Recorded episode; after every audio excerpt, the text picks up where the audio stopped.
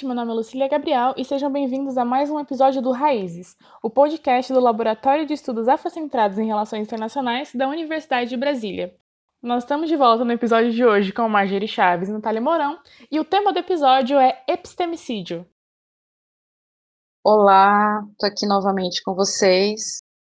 Muito feliz de poder dialogar sobre esse tema que me é tão caro, né? Pensar esse epistemicídio das produções negras dentro da universidade, principalmente essa universidade da qual eu também sou parte, é extremamente importante para a gente lançar mão de estratégias negras a respeito da nossa produção acadêmica. Ah, então, meu nome é Natália Mourão, eu vou fazer parte desse episódio também. Eu faço parte do LACTE, e voltamos, né, aqui com esse episódio maravilhoso com a Marjorie, nossa convidada novamente. E aí, assim, para a gente começar o episódio e conectar ao anterior, é, eu gostaria de saber como é a manifestação da branquitude na academia, né? Tanto em termos de produção acadêmica, quanto em relação às dinâmicas sociais. É, então, a gente poderia, eu poderia dar vários exemplos a partir de, de uma experiência minha para poder exemplificar isso. E eu acho importante porque eu parto de um pressuposto de que a gente pode produzir conhecimento a partir da nossa própria experiência. Quem me ensinou muito isso foi Bell Hooks, né, quando ela fala da sua escrita confessional, ela se coloca muito naquilo que ela escreve, naquilo que ela produz, e eu acho que isso é fundamental para a gente questionar a neutralidade científica. E a partir disso eu vou falar um pouquinho de algumas das minhas experiências nesse universo acadêmico que tanto nos atrai, né, em termos de oportunidade de, de produzir sobre nós mesmos, deixar de ser objeto do outro, para a gente ser nosso próprio referencial, mas ao mesmo tempo, como que é difícil estar nesse lugar que o conhecimento e todos os referenciais são brancocêntricos. Então, a produção do conhecimento, essa percepção da manifestação da branquitude na academia, a gente já começa a notar a partir dos nossos próprios programas, né, das disciplinas. Aquele programa, né, ofertado pela professora, pelo professor em qualquer curso, que a gente olha e a gente não vê autores negros, como se pessoas negras não produzissem conhecimento. A gente percebe o silêncio que há nessas produções. Isso é epistemicídio, não só epistemicídio, como a gente chama de, de racismo epistêmico. A partir do momento em que as produções de pessoas negras e as produções de povos pindorâmicos não são considerados como uma forma de conhecimento legítimo. O conhecimento de pessoas negras principalmente em relação às suas análises do social, né? A gente fala muito de Lélia Gonzalez, a gente fala de Abdias Nascimento, a gente fala de Guerreiro Ramos, a gente fala de Clóvis Moura, que, que produziram grandes obras e a partir é, das suas áreas de conhecimento, essas pessoas elaboraram conceitos, ideias, metodologias próprias de análise do social, justamente para compreender as relações raciais brasileiras a partir de outras ferramentas que não se, sejam as ferramentas dos brancos. E isso precisa ser considerado. Essas pessoas trouxeram o racismo como um fator fundamental para pensar as relações sociais. E simplesmente esse conteúdo, essa produção é considerada uma mera militância sem valor científico. Há um questionamento sobre o valor dessas pesquisas, há um silenciamento, inclusive constrangimento no espaço acadêmico.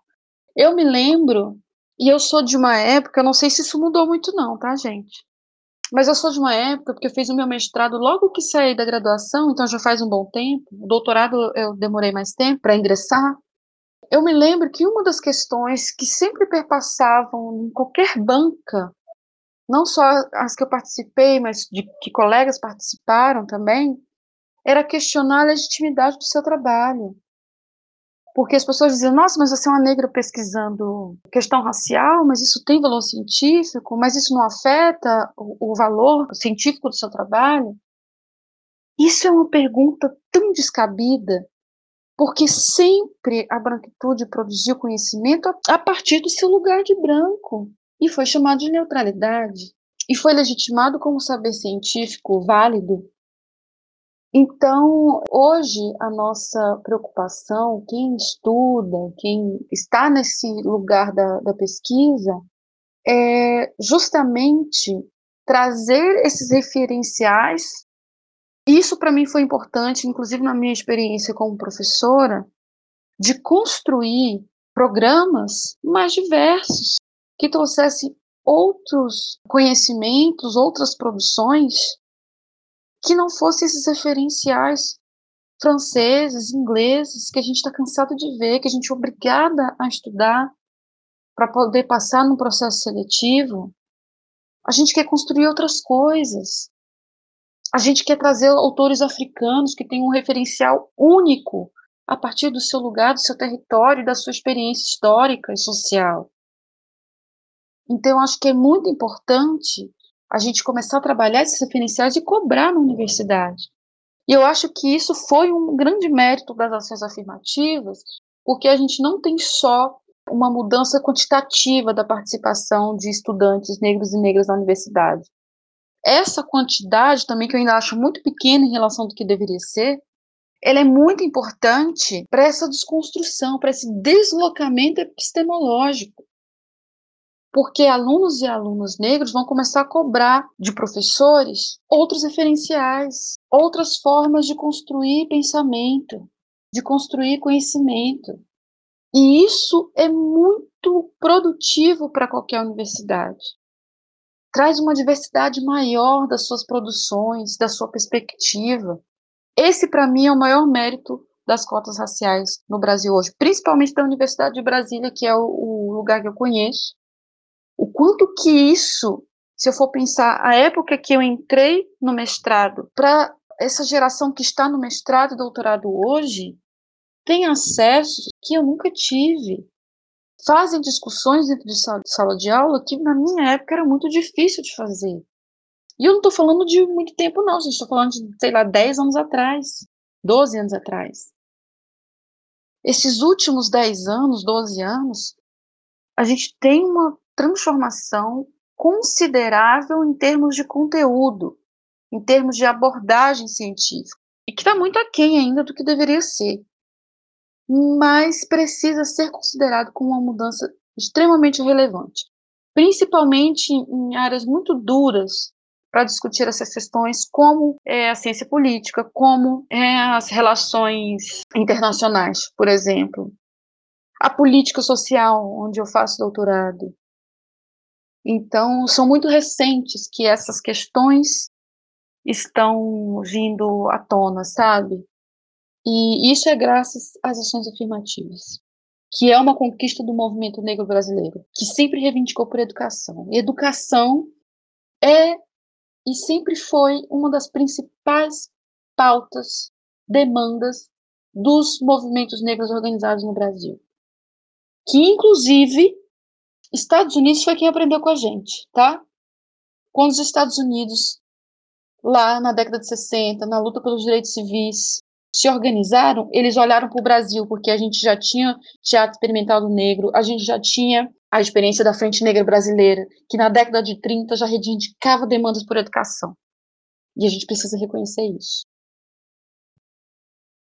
E dentro dessa perspectiva, bora falar um pouco da Lei 10.639 de 2003, que torna obrigatório o ensino da história e cultura afro-brasileira e africana nas escolas. Qual foi o impacto dessa lei na época da sua criação? Quais são os reflexos dos dias de hoje? E como a gente pode se movimentar para a efetivação dela, para que não se torne letra morta? Então, é, uma grande conquista né, foi a, a Lei 10.639, foi uma conquista histórica importante, que altera o artigo 26A da Lei de Diretrizes e Bases da Educação, assim como a 11.645, né, que traz também a obrigatoriedade do ensino da história e cultura é, indígena. É, são, são duas leis muito importantes para a gente pensar os currículos, para a gente pensar os projetos político-pedagógicos das escolas. E, e aí, sempre quando eu faço referência a essas duas leis, embora a gente fale sempre, né, da, principalmente nós pessoas negras, falamos sempre da 10.639, quando a gente está na escola, lá na ponta, falando com professores, com diretores, coordenadores de escola, né, de, de educação básica, muitas vezes, se você falar nessa lei, ele vai saber, mas não sabe muito bem, ou vai dizer que não conhece. Mas se você falar do artigo 26A da Lei de Diretriz e Paz da Educação, ele tem a obrigação de saber. Então, para mim, hoje é estratégico falar dessas duas leis a partir do que elas de fato alteram, que é o artigo 26A da LDB. Então, eu sempre faço referência a ela. Então, a gente está trabalhando com uma lei que tem obrigatoriedade né, de implementação. E aí a gente tem duas questões. A primeira, ela ainda não foi aplicada da forma como a gente gostaria. Existe, de fato, um delay muito grande entre a, a sanção da lei e o que vem sendo trabalhado nas escolas.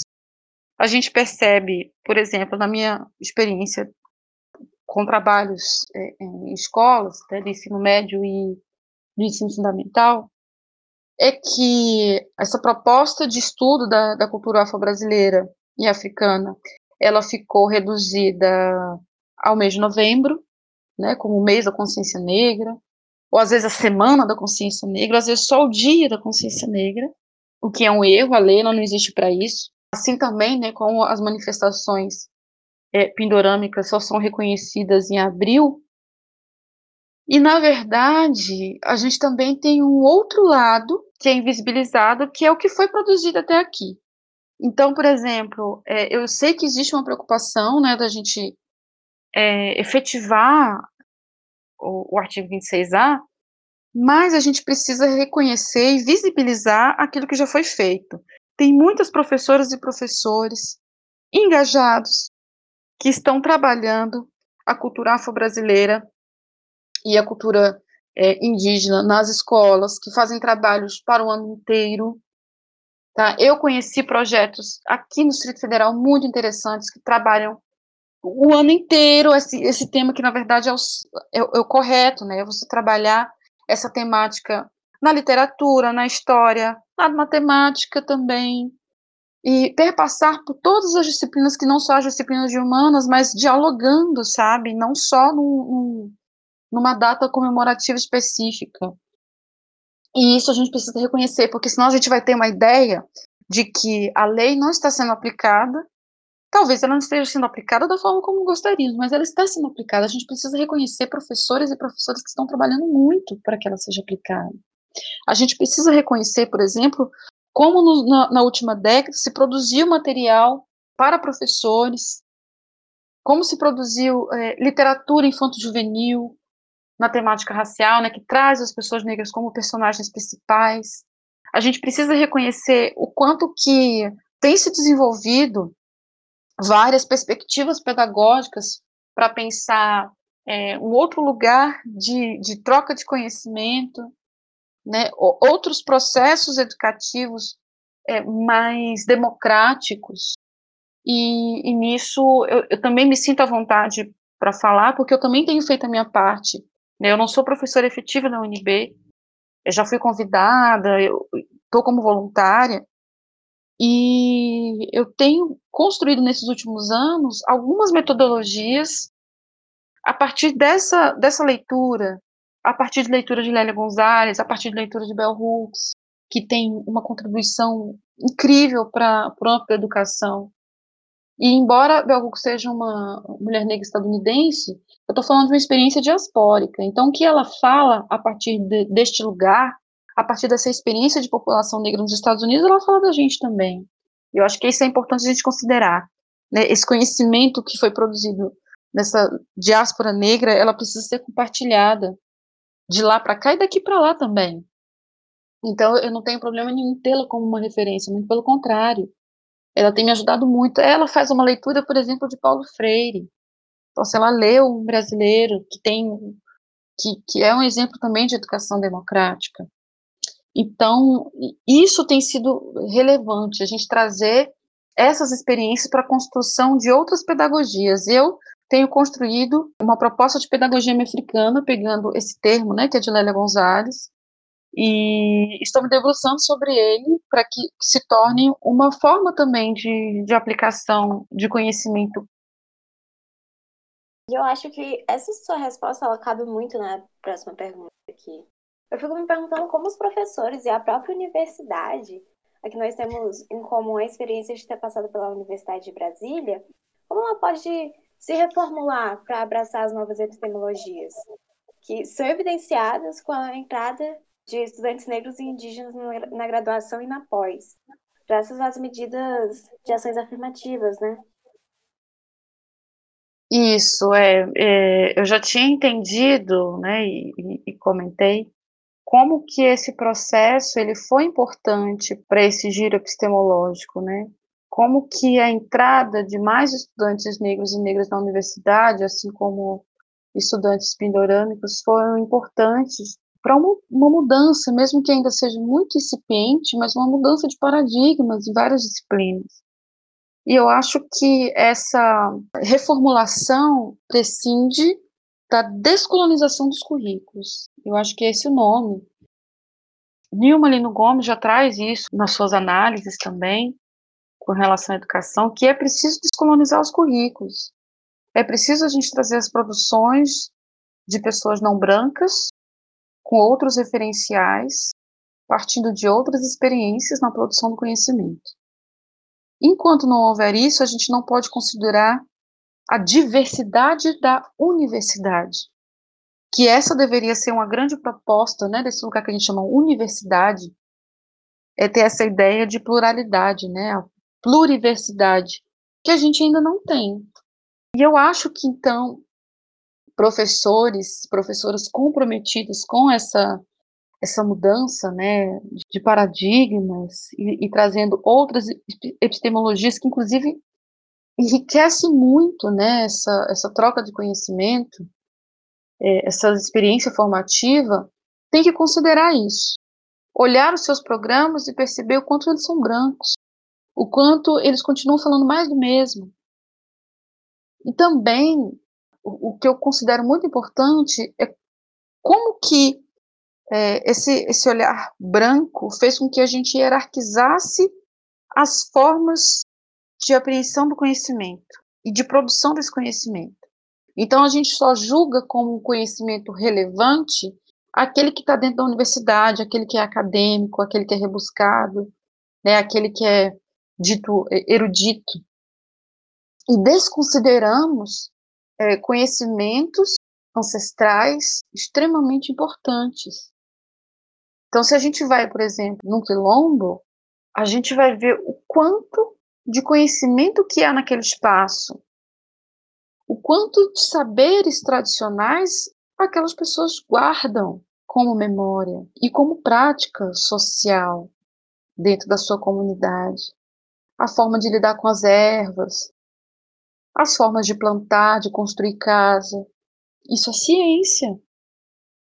Quando a gente fala, inclusive, das diferentes aldeias, a gente está falando de experiências de povos múltiplos que trazem seus próprios costumes, que têm a sua fo própria forma de, de pescar, que tem a sua própria forma de manutenção da sua, da sua comunidade, que tem conhecimentos que a gente não sabe.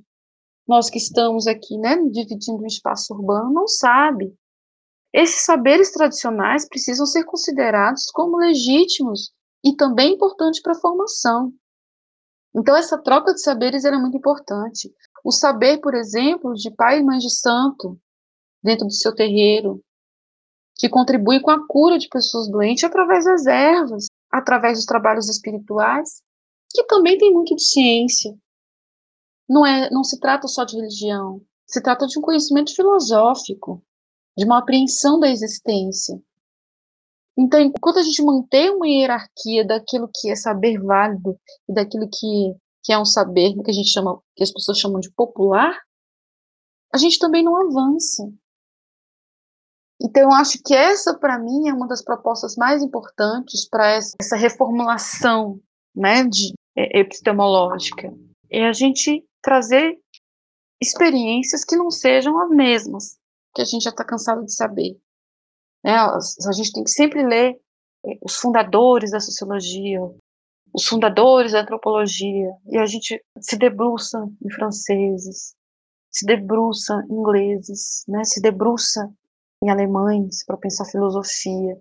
Não estou dizendo que elas são desconsideráveis ou menos importantes. Eu estou querendo dizer que elas não são as únicas. Que não foi só alemães que pensaram a filosofia. A gente tem uma filosofia que é pensada desde Kemet, que a gente chama de Egito Antigo, né? A gente está falando de, uma, de conhecimento milenar, que não foi reconhecido, ou quando é reconhecido, é embranquecido pela cultura pop. Quando a gente vê filme, novelas, né? Os egípcios são, são pessoas brancas, aqui não corresponde à realidade desse povo que formou essa, sociedade tão evoluída, inclusive cientificamente.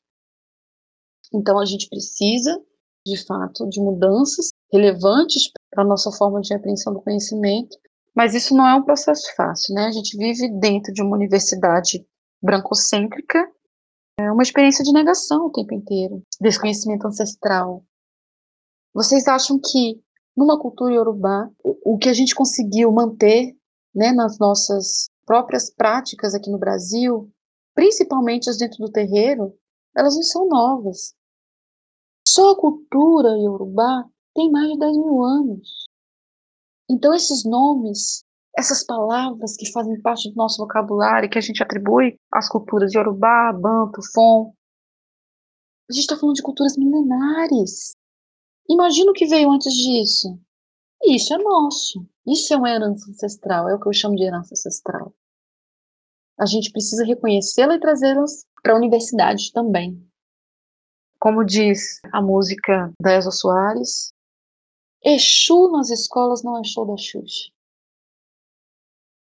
Eu fico me perguntando se muito do que a gente vê na academia, ela vem de, por exemplo, de periferias como Santa Maria, São Sebastião e tudo mais.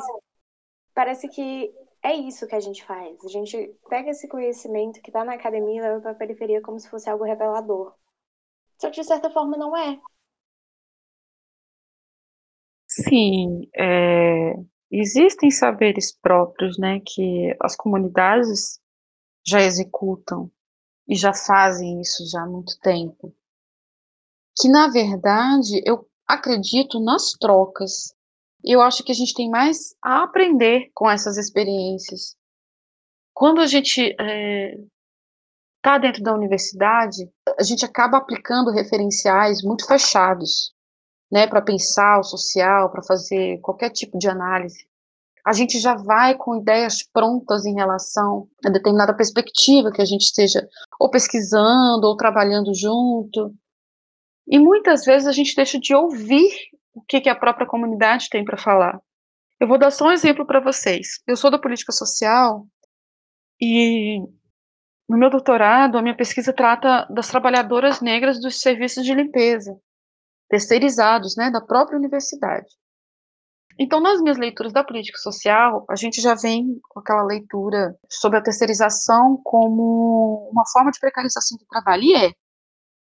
Mas eu entendi que eu precisava ouvir sobre precarização ou não de trabalho das próprias trabalhadoras. Então, quando eu trabalhei, é, quando fiz minha, minha pesquisa junto com elas, e, e para mim também foi muito importante e, e, me tocou muito também fazer essa pesquisa, porque eu fui trabalhadora terceirizada, não da limpeza, eu trabalhei no administrativo, mas assim, vivenciei as mesmas mazelas, então eu entendo o que elas estão falando. Então, quando eu fui trabalhar nas rodas de, de conversa, eu ouvi delas coisas, por exemplo, ah, então, a gente tem problemas de atraso de pagamento, a gente tem que ficar vigiando para ver se eles depositam nosso fundo de garantia. Mas, quando eu trabalhava, e eu vi de várias delas, quando eu trabalhava de, de doméstica na casa dos outros, eu não tinha horário para sair, era humilhante, eu tinha dificuldade de, de relacionamento lá dentro, é, a gente passava, eu passava por muito, muita situação de opressão, de humilhação. Quando eu fui trabalhar terceirizada, apesar de eu tenho horário para entrar e para sair. Eu sei qual trabalho que eu tenho que fazer. eu tenho a minha carteira assinada, eu trabalho por empresa, eu não apanho dos outros, eu posso sair da minha casa e buscar meu filho na creche, porque eu sempre vou sair e entrar no mesmo horário. Então vocês vejam, eu não posso ir apenas com o meu discurso de precarização do trabalho para elas. Eu precisei ouvi-las para elas me dizerem que precarização é, mas a situação que muitas delas vivenciaram trabalhando na casa dos outros era muito pior. Então eu precisei ouvi-las para poder repensar esse lugar do trabalho que elas exercem. Ou seja, eu aprendi com elas através do discurso que elas trouxeram para mim. Eu precisei, uh, humildemente, lançar mão da escuta. E é isso que a universidade precisa fazer. Nós que estamos na universidade precisamos fazer com relação às comunidades, com relação às trabalhadoras e trabalhadores. Ouvi-los, e aprender com eles. Eles têm muito mais a nos ensinar do que a gente ensinar para eles.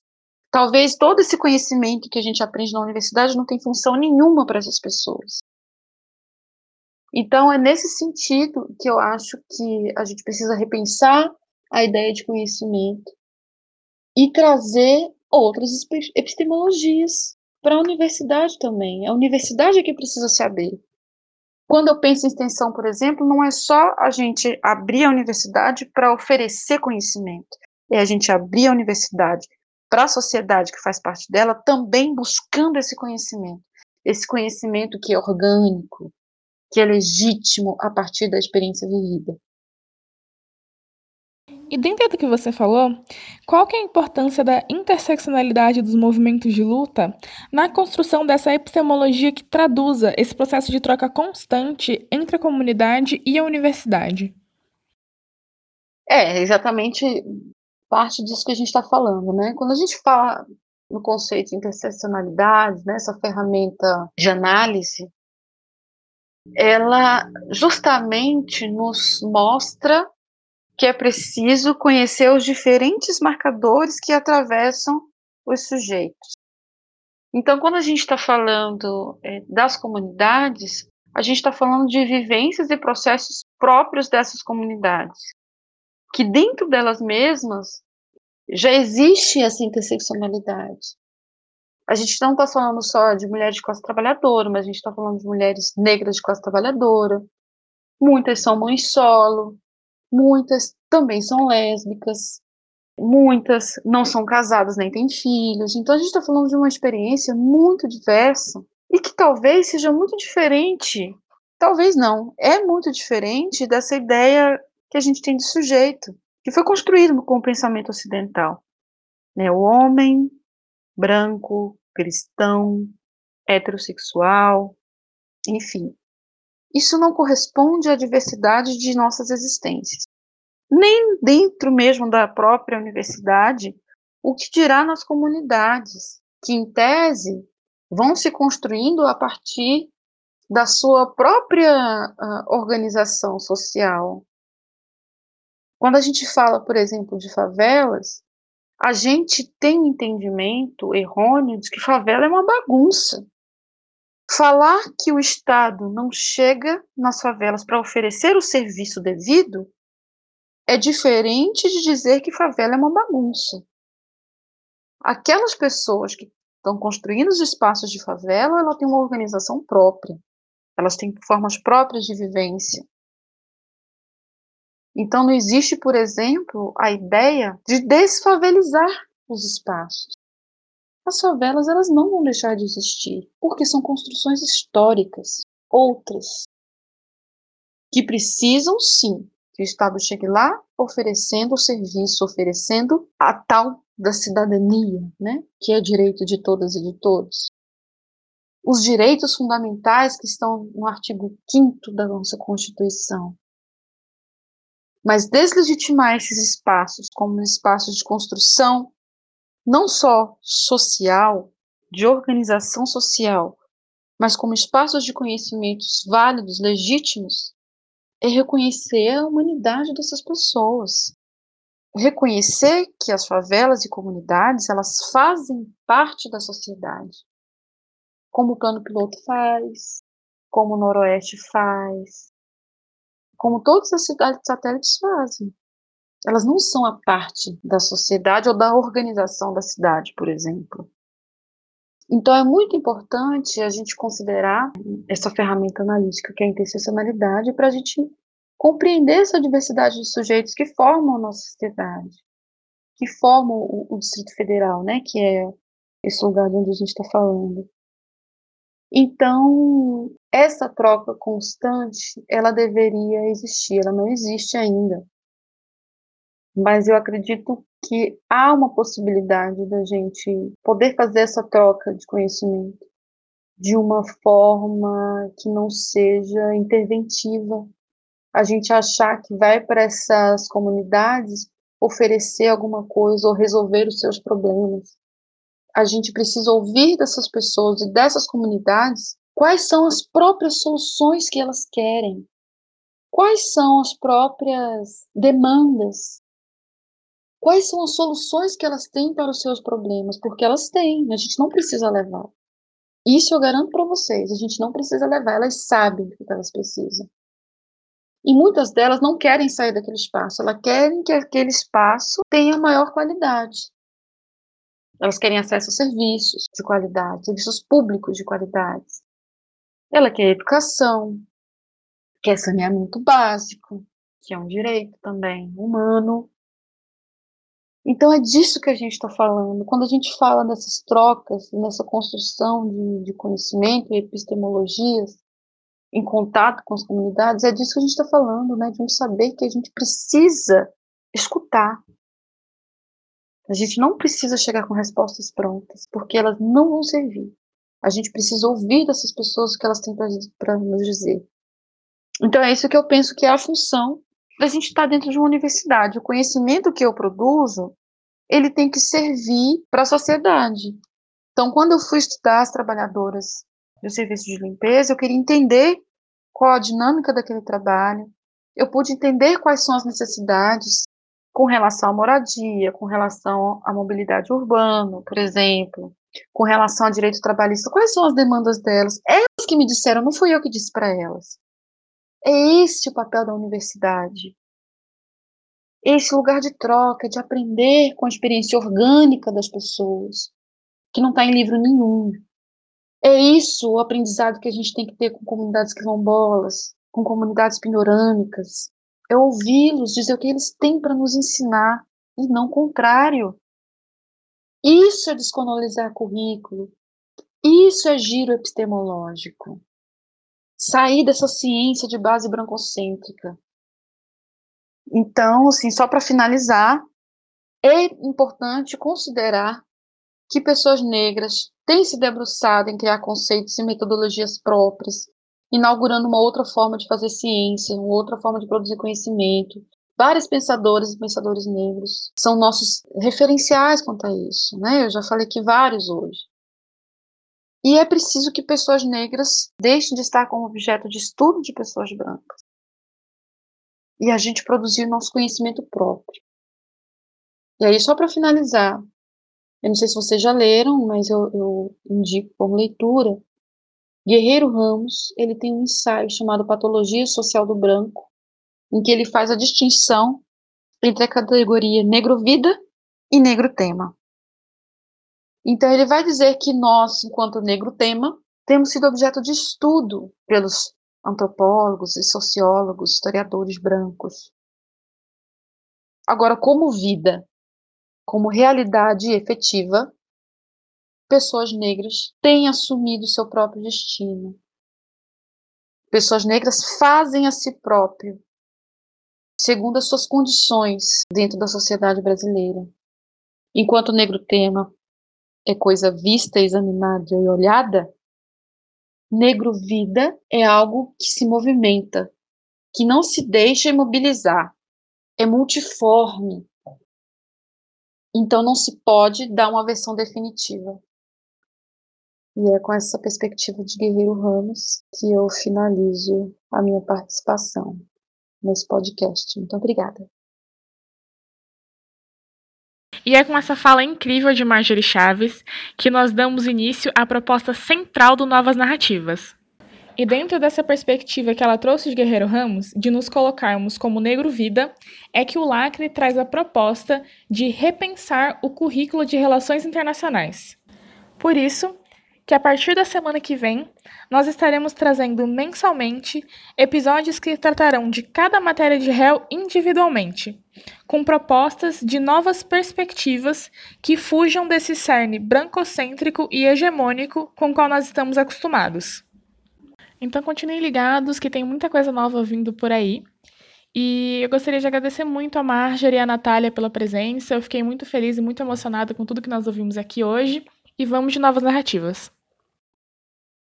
Eu também agradeço a participação da Marjorie e o convite da, da própria Lucília, né, para auxiliar ela nesse podcast. Eu fico feliz de construir todo o episódio, construir o arco e também ajudar a construir uma nova epistemologia na própria academia, né? Enfim, gente, muito obrigada. Eu é, agradeço muito por esse convite.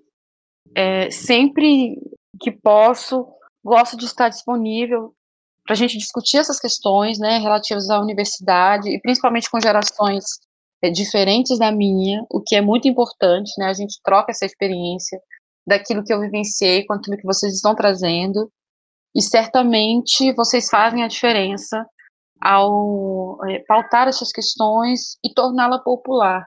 A partir da construção de um podcast, né, que, que é uma espécie de democratização do conhecimento, né, tudo isso que a gente está discutindo aqui, eu acho que vocês cumprem um papel fundamental nessa, nesse giro epistemológico. Muito obrigada.